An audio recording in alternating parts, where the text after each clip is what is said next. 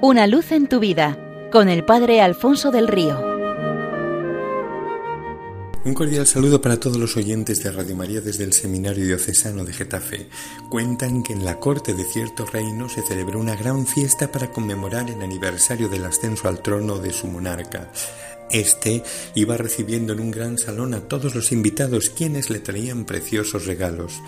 Cuando la larga fila de los invitados estaba terminándose, apareció también cojeando y apoyándose en un gran bastón una anciana campesina, pobremente vestida, con los típicos suecos de madera de las gentes del campo.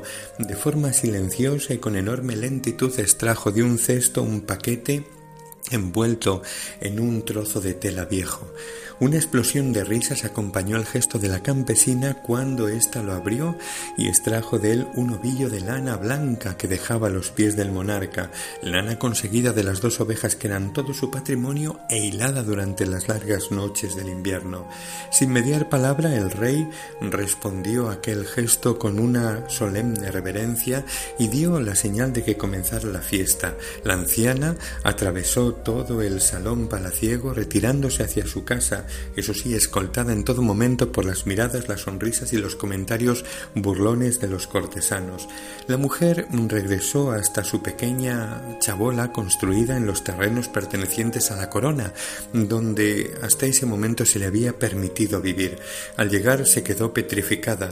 La cabaña y los alrededores estaban rodeados por los soldados del rey que estaban clavando postes de madera por toda la zona.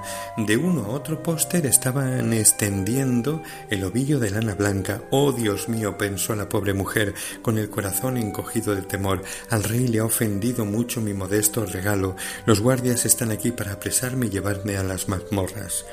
Al verla el comandante de la guardia se inclinó cortésmente y tras hacerle una reverencia le dijo Señora, por orden de Su Majestad el Rey, Toda la tierra que pueda ser circundada por el ovillo de lana que habéis llevado a palacio os pertenecerá para siempre.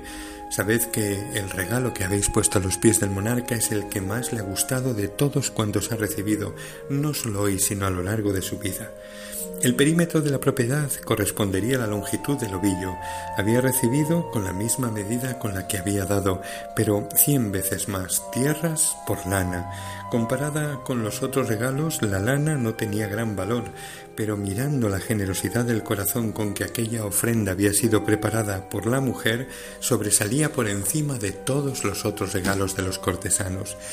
Imitemos a aquella mujer en su generosidad con el Rey, nosotros en relación con Dios y con los hermanos, porque ser generosos eh, con los hermanos es serlo también con el Señor, y veremos así al cielo desbordarse en gracias y bendiciones sobre nuestra vida. Ponemos mucho afán en retener y nos da miedo el desprendernos, hay que dar un giro de 180 grados al corazón y no tener temor de dar, de darnos. Dar al hermano es reconocer en él la presencia de Dios, siendo conscientes de que lo que dejamos en manos del otro lo estamos poniendo a los pies del Señor.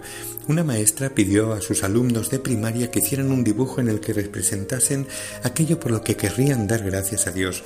Pensó que los niños provenientes de un barrio muy pobre de la ciudad tenían tan pocas cosas que no habría mucho que dibujar.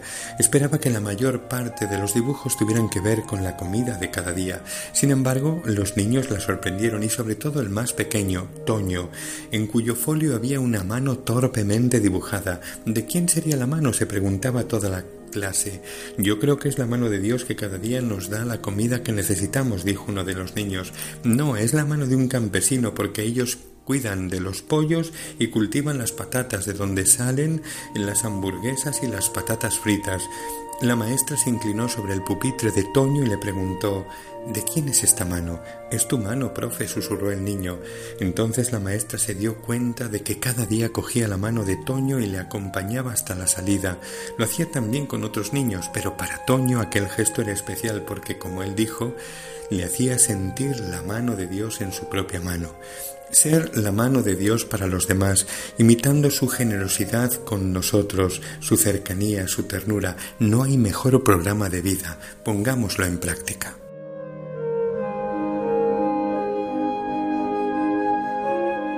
Una luz en tu vida con el Padre Alfonso del Río.